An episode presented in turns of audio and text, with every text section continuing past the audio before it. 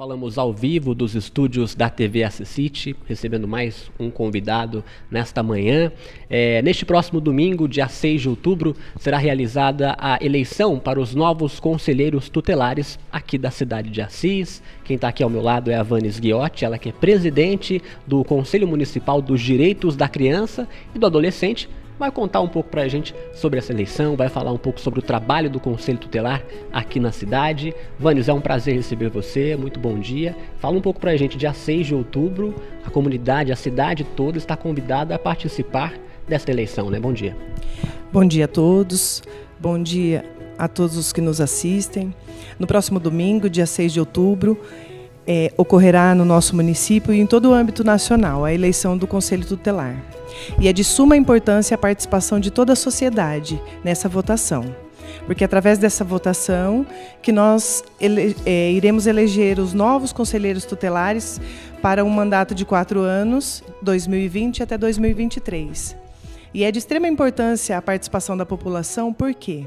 Através do voto é que nós colocamos esses conselheiros tutelares para executar esse trabalho.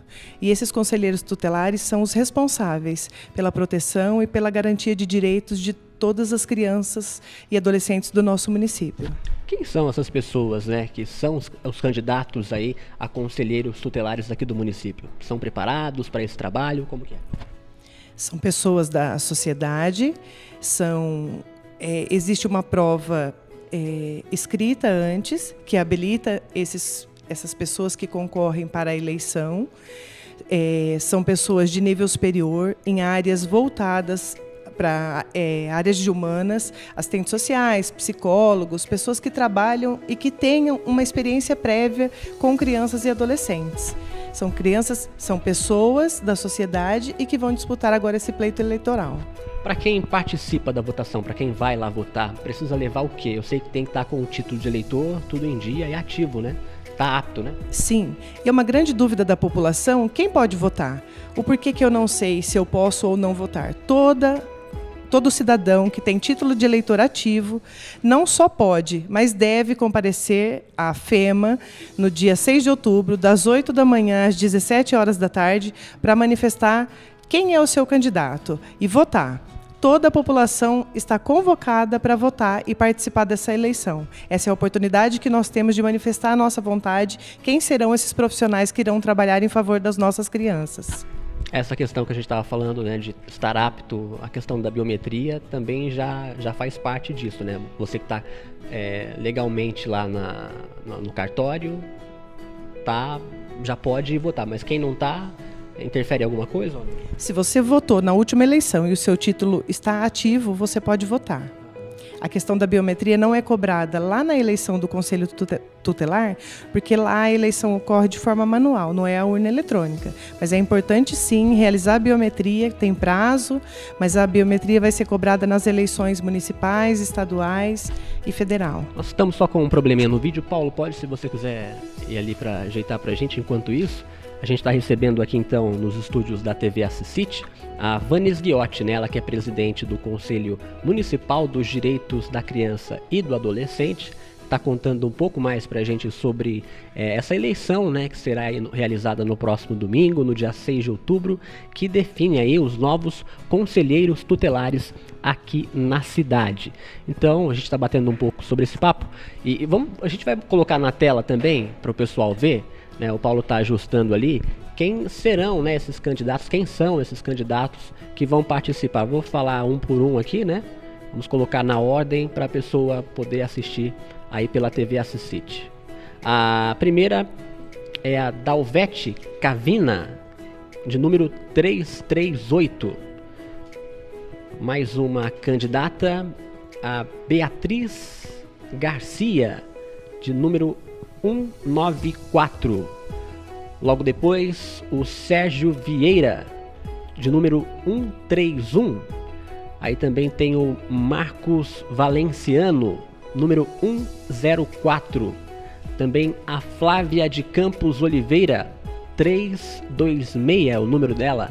A Talita Veloso, também com o número 294.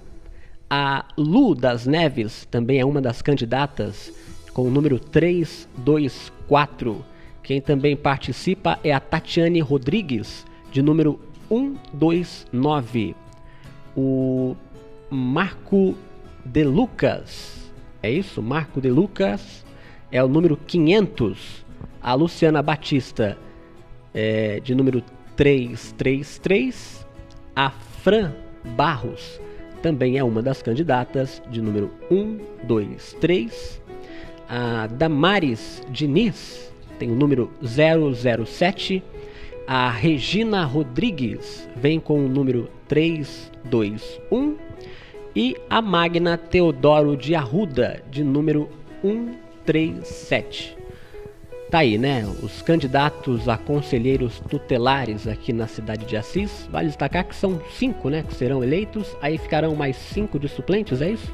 Sim, serão eleitos neste, neste domingo cinco conselheiros tutelares, bem como cinco suplentes. E vale ressaltar que nesses 14 candidatos que estão nessa disputa desse pleito, temos conselheiros tutelares que já estão ativos que estão trabalhando nessa gestão que se encerra agora, estão tentando a reeleição e temos novos profissionais nessa disputa. Então, cabe à população agora decidir quem serão os novos conselheiros tutelares do nosso município, que é a única oportunidade que temos neste domingo de colocar esses profissionais que irão trabalhar em prol das nossas crianças e adolescentes nos próximos quatro anos. Maris, para quem não sabe, fala um pouco para a gente como é que atua hoje o Conselho Tutelar aqui na cidade de Assis. O Conselho Tutelar ele trabalha com crianças e adolescentes do município todo. Ele trabalha com denúncias, ele trabalha com famílias, é, com, é, trabalha diretamente com a escola, com a saúde, com todos os equipamentos públicos, em alguma situação que tenha risco aquela criança ou aquele adolescente.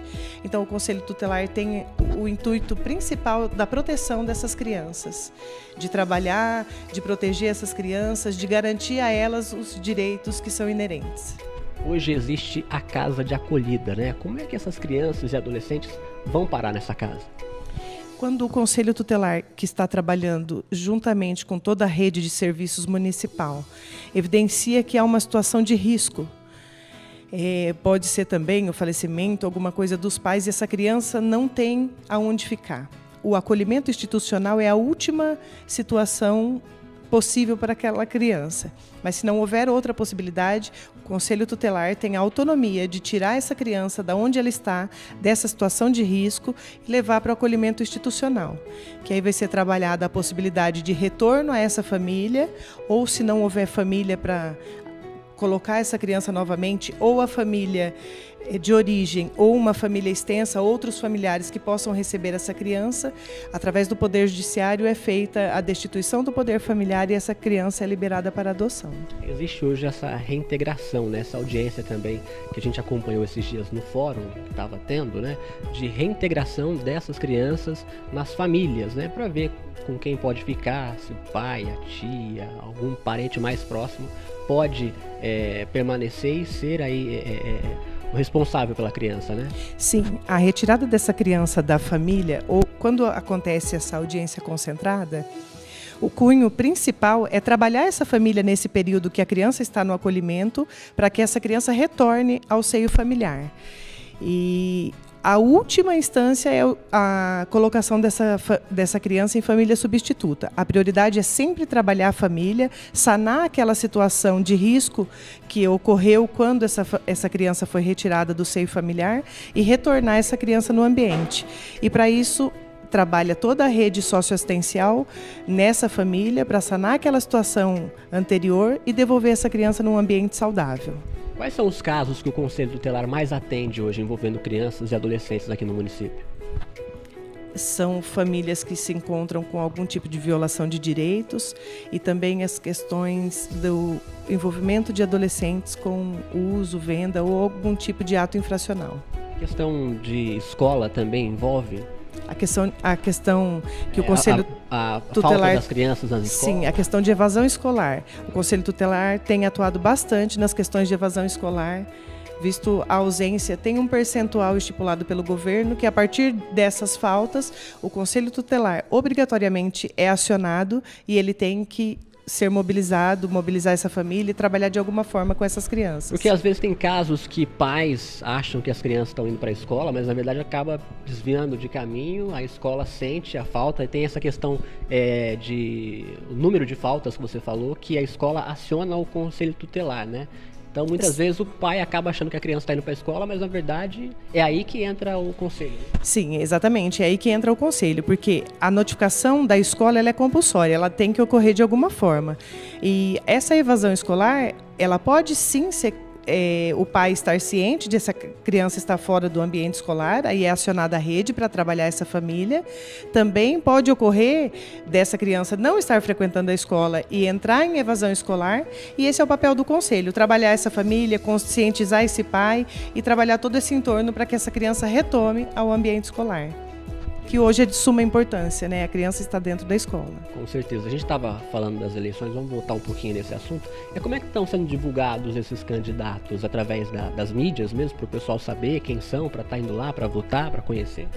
Sim, é, a, a divulgação é individual, cada conselheiro faz a sua divulgação no seu meio de amigos, nas mídias sociais. O Assisite é uma importante ferramenta na divulgação dessa eleição e todas as, as divulgações são, são válidas.